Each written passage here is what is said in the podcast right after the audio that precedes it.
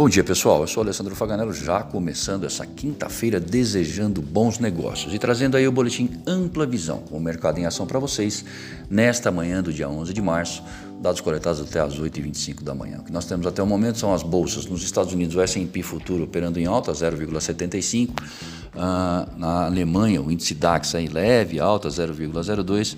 Já o CSI 300 lá na China encerrou em alta, 2,49%. WTI, barril de petróleo, sendo cotado a 65 dólares, e o comportamento do dólar ante as principais moedas no exterior, o índice index sendo cotado em baixa, 0,29%. Uh, agenda, nós temos na zona do euro atenção para a decisão aí sobre juro e a visão do Banco Central Europeu na economia, títulos e a coletiva presidente, da presidente do, do BCE. Nos Estados Unidos, aquele pacote de estímulos de 1,9 trilhão de dólares foi aprovado na Câmara. Na agenda saem os pedidos semanais de auxílio-desemprego e relatório de outros sobre as contratações e demissões em janeiro. Na China, uh, o primeiro-ministro do país disse que a meta para crescimento do PIB em 2021 de mais de 6% não é baixa.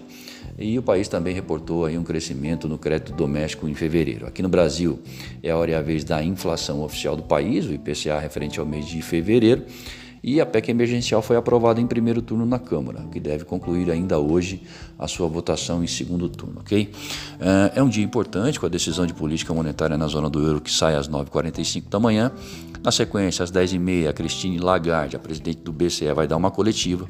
A expectativa é pela manutenção do juro no atual meio por cento negativo, mas a, a perspectiva de aceleração inflacionária no verão europeu, que começa em junho, causada pela reabertura das economias e o avanço da vacinação, alimentam algumas preocupações sobre a subida dos yields, das dívidas soberanas, um movimento parecido com os que são monitorados em relação aos títulos americanos, que ficariam mais atraentes e geram algum desconforto. É, provavelmente a instituição deva optar por manter inalterada sua política monetária e de compra de ativos, enquanto observa a evolução do cenário. O comunicado que acompanha a decisão e a coletiva da Lagarde vão ser vistos de perto. Uh, nos Estados Unidos, os olhares são para os novos pedidos semanais de auxílio-desemprego, saem às 10h30 da manhã, e para o relatório de outros com dados sobre contratações e demissões em janeiro. Isso aí vai sair ao meio-dia. Uh, ontem o índice de preço ao consumidor americano se mostrou comportado uh, e os yields americanos perderam fôlego, ajudando aí os mercados emergentes. Né? Por aqui, o Banco Central brasileiro entrou no game de forma mais significativa, com lotes surpresas é, de dólares no mercado à vista e também com novos contratos de swaps. Ele está mostrando a sua preocupação com o risco de repasse cambial aos preços na economia.